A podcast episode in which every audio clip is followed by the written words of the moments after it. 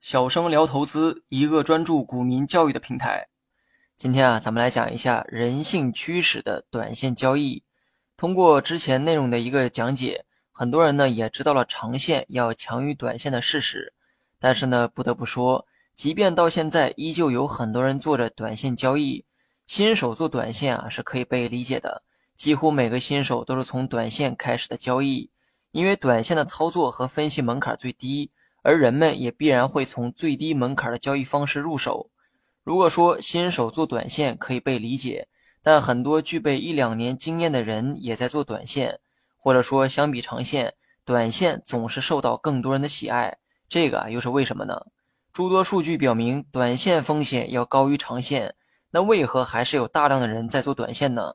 今天啊，我们就来讨论一下这个问题。问题呢，看似很简单，但是请放心。我的这个内容啊，从来不让人失望。人们迷恋短线，主要是基于两个原因，一个是人性，另一个是理论支撑。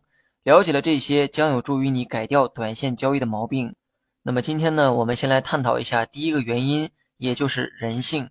其实呢，不单单是人类哈，动物的天性都喜欢即时反馈的过程，也就是希望在最短的时间获得结果的反馈。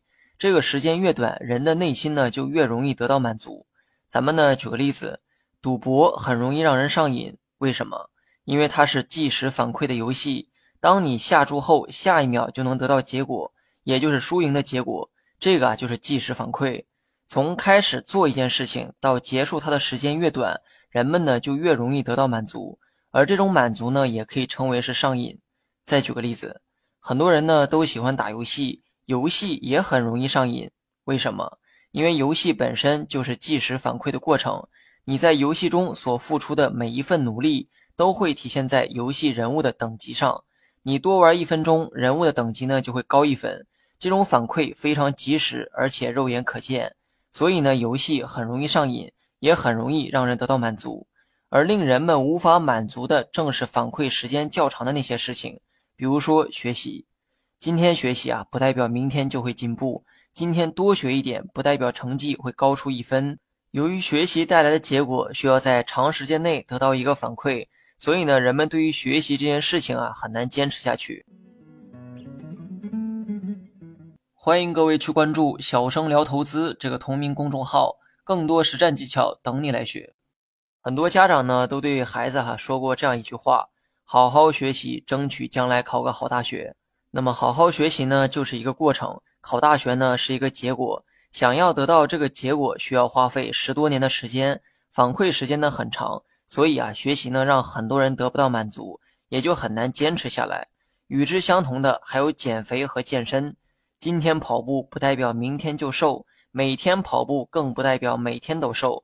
跑步的过程呢是需要持续进行的，但变瘦的这个结果需要在漫长的时间里得到验证。从开始减肥到确定减肥成功，需要较长时间得到反馈，所以呢，减肥这件事情很难让人坚持下来。听完这些例子啊，再来思考一下炒股的两种交易方式，也就是短线和长线。短线的交易周期很短，属于是即时反馈的过程，你的买入是这段交易的开始，而卖出则是验证结果的行为。如果是你，你希望一件事情能在短时间内得到结果。还是长时间后得到结果呢？很显然哈，几乎每个人都希望在第一时间得到结果。这个第一时间就说明了一切，也就是结果反馈的越快越好。所以呢，多数人只选择短线，而这就是人性驱使下的选择。如果做的是长线交易，这段交易的结果需要在几年后才能得到反馈，人们的满足呢也需要等待更长时间。不过话说回来。等待的过程就是在消磨满足感的过程，所以长线带来的满足感必然没有短线强烈。即便做短线和长线带来的收益结果是一样的，但短线会给人们更多的满足感。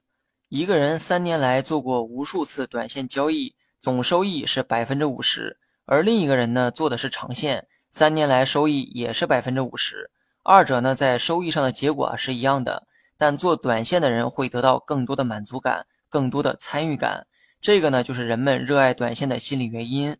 短线呢虽然很爽，但是千万别忘了短线风险更高的事实。投资啊是为了获取回报，不是为了娱乐。